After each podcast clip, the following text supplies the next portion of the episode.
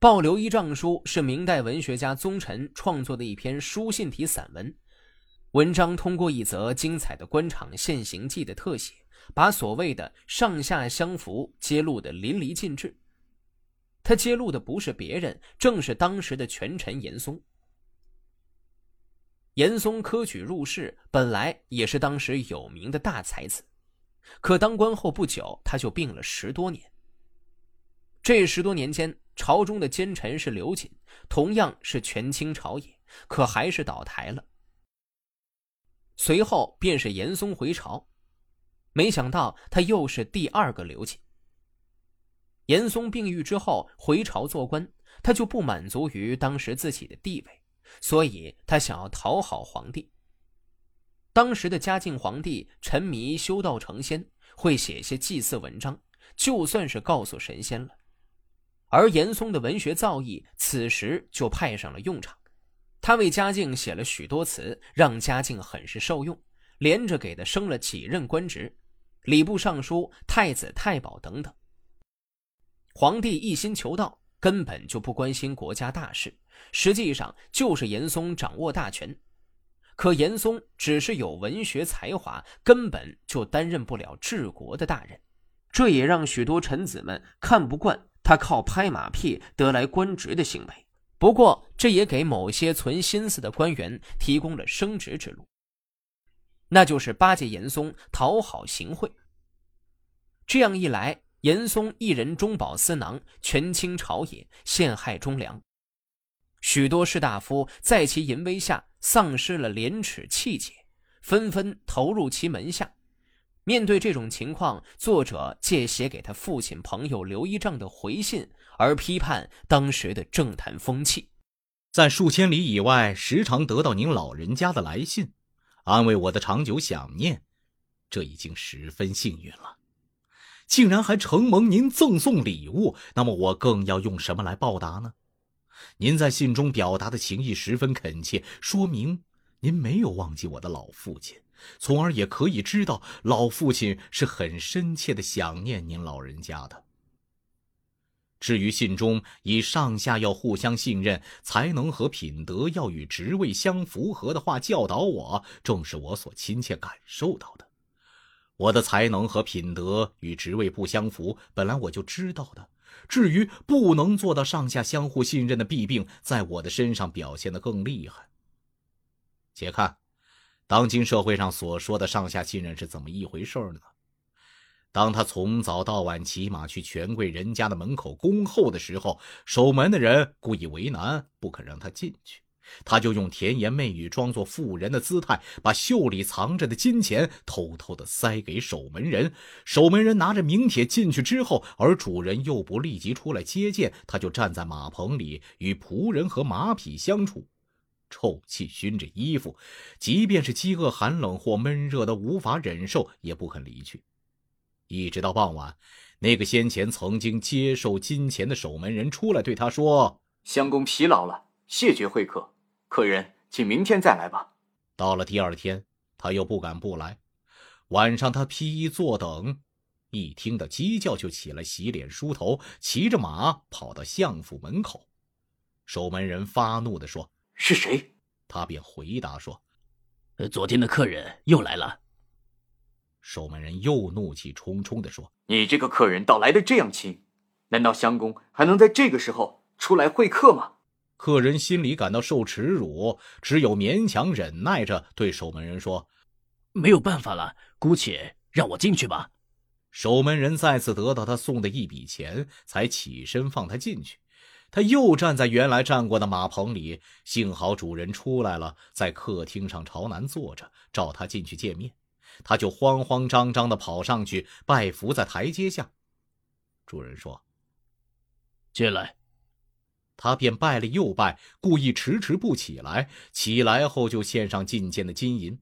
主人故意坚决不接受，他就再三请求，然后主人叫手下人把东西收起来，他便拜了又拜，故意迟迟不起。起来后又作了五六个揖才出来。出来他就对守门人作揖说：“多亏老爷关照我，下次再来，希望不要阻拦我。”守门人向他回礼，他就十分高兴地跑出来。他骑在马上，碰到相识的朋友，就扬起马鞭，得意洋洋地对人说：“我刚从相府出来，相公待我很好，很好。”并且虚假的叙述受到接待的情况，因此与他相识的朋友也从心里敬畏他能得到相公的优待。相公又偶尔对别人说：“某人好，某人好。”听到这些话的人也都在心里盘算着，并且一起称赞他。这就是所说的上下信任。您老人家说，我能这样做吗？对于前面所说的权贵人家，我除了过年过节，例如福日、腊日头一个名帖外，就整年不去。有时经过他的门前，我也是捂着耳朵，闭着眼睛，鞭策着马匹，飞快地跑过去，就像后面也有人追逐似的。这就是我狭隘的心怀，因此经常不受长官欢迎，而我则更加不顾这一切了。我常常发表高谈阔论。人生遭际都是由命运决定的，我只是守自己的本分罢了。您老人家听了我的这番话，或许不会嫌我过于迂阔吧？家乡多次遭遇灾祸，不能不触动旅居在外的人的愁思。至于您老人家的怀才不遇，也使我心情悲伤而有所感触。上天赋予您的才德是很优厚的，不要说您老人家不愿轻易抛弃他，就是天意也不愿让您轻易的抛弃呀。希望您安心等待吧。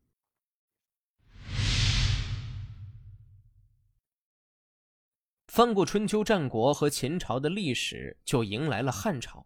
大汉也是一个充满传奇的朝代。就说这汉高祖刘邦。就是那个奇人。刘邦出身于四上亭长，在秦朝末年起义，用三杰定三秦，消灭项羽，最后登上帝位，建立汉朝。他懂得任用人才是取得胜利的保证。得天下之后，要巩固封建统治，使天下长治久安，就要有贤才作为辅佐。